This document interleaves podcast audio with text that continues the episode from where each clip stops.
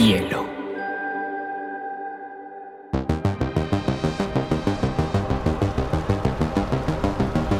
tal todos? Bienvenidos a su podcast de confianza sobre crímenes reales y casos misteriosos. Soy su curador Jacob y en mi compañía está Alejandra. Déjenos llevarlos en un tour por Europa y sus criminales en esta segunda temporada de Crimecast.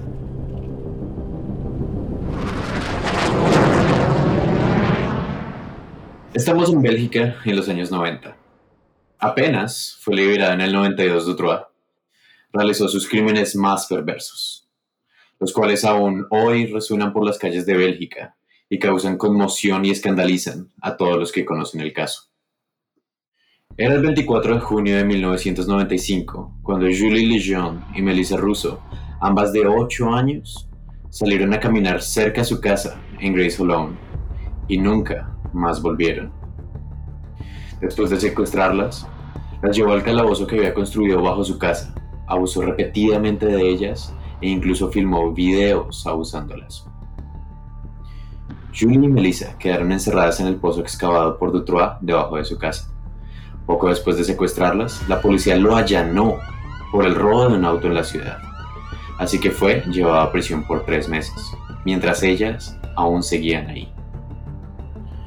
Mientras él pasaba estos tres meses en la cárcel por robo del automóvil, las niñas permanecieron encerradas en el sótano, no solo horas, ni días, ni semanas, sino tres meses. Sin aire, sin comida, sin luz, ni agua. Dutro insistió en que estaban muertas cuando él regresó, y por lo tanto culpó a Martín, su esposa. Lo que se sabe es la causa de la muerte, el hambre y en Bélgica en el 95, en este país rico, con grandes mercados y productos de primera calidad cada pocas cuadras, incluso metros, dos niñas pequeñas morían de hambre, solas en la oscuridad. Dutrois le había pedido a Michelle Martin que las alimentara, pero ella dijo que estaba demasiado aterrorizada como para entrar en la mazmorra. Sin embargo, algo que sí pudo hacer cuando visitó la casa fue alimentar a los dos perros de Dutrois, Sultán y Shira. ¿Qué opinas de esto, Aleja? Eh, se me hace extraño, ¿sabes? Como que igualmente así le haya dado miedo como bajar, podía como, pues podía lanzar comida, no sé, un paquete de galletas, como... Lanzar. Sí, o sea, no tenía que bajar, podía... No te van a morder. Exacto, no, te van a hacer nada. O sea, si ya estás allá para alimentar a las mascotas, ¿por qué no puedes tener un poquito de como remordimiento, como empatía y bajar y darles de comer a las niñas? O sea. Y a los perros, sí, como que, qué demonios. Sí, es, es raro. O sea, como que yo sé que hay mucha gente que es como toda, ay, prefiero a los animales que a las personas, pero no creo que llegue como a este punto de como, ok, voy a ir a alimentar a los perros, pero no voy a alimentar a un humano que necesita comida, ¿sabes? O sea, no sé, pues no sé, creo yo, elijo creer en la humanidad. Sí, no, yo creo que ambos, ambos estaban zafados, ¿sabes? Feísimos de la cabeza y lo que se me hace interesante es que Michelle diga que estuviera aterrorizada, como aterrorizada por el hecho de haberla secuestrado aterrorizada por... Aterrorizada porque si bajo allá me voy a hacer más real el hecho de que la secuestré y me pueden volver a meter a la cárcel. Es cierto, es cierto. Como que ir a la casa y ver a las niñas la haría pensar que eso es más real y que sí está pasando. En cambio, ignorarlo como que la hace vivir en negación y como que así puede vivir mejor. Sí, tienes razón, yo creo que fue eso. Ok.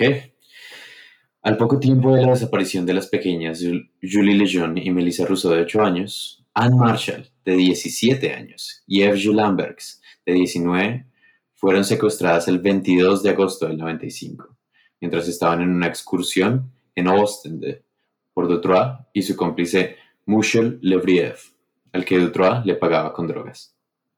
Perdón mi, perdón mi francés, o belga, supongo, mi alemán.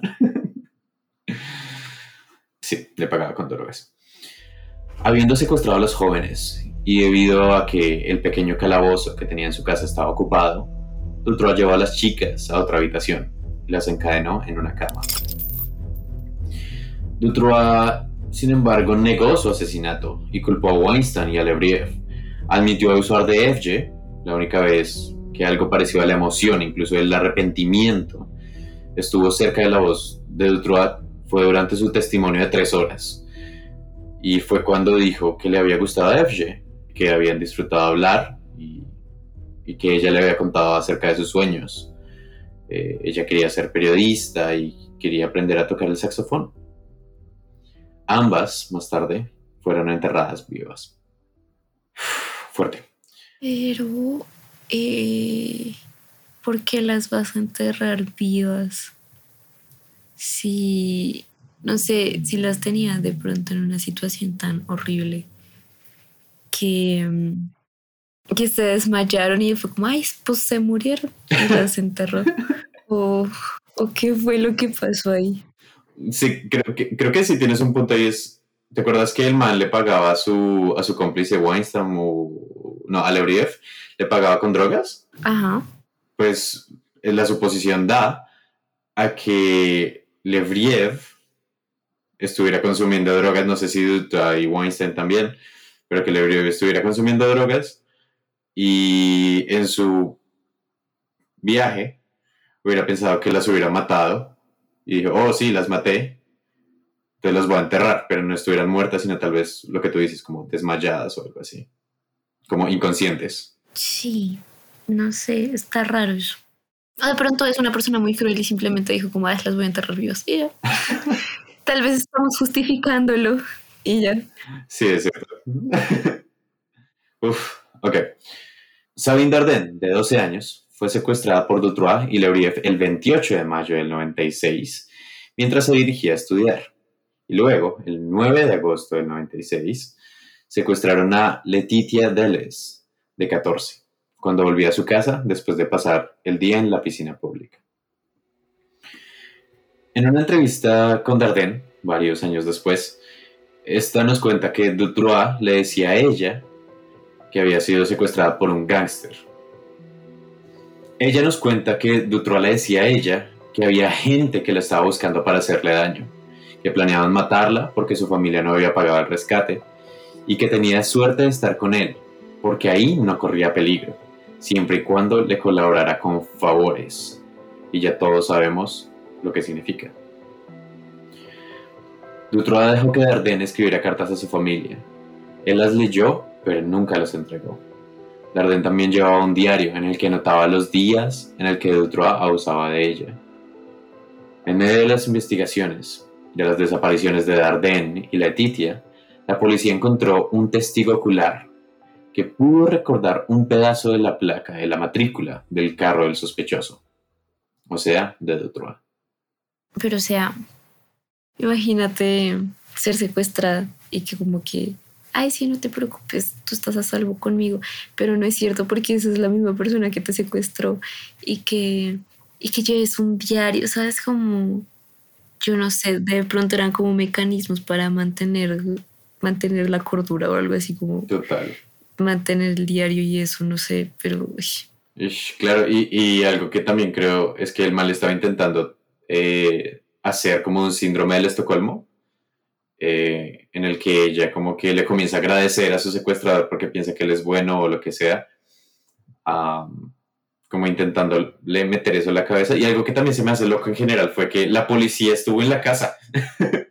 la policía estuvo en la casa cuando las niñas estaban ahí porque el man robó un auto, la llenaron la casa, las niñas estuvieron a unos metros de los policías y los policías por, por pura negligencia, supongo, no las vieron y ahora después pasa esto y es, un caso muy tenso.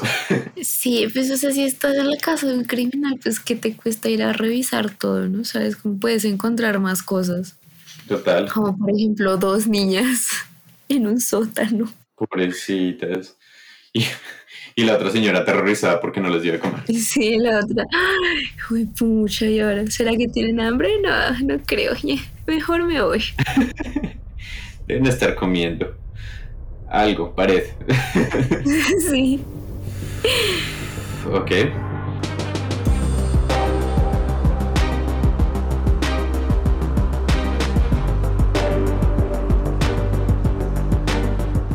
En el próximo capítulo ahondaremos en los detalles que llevaron a conocimiento público los horripilantes hechos de Detroit.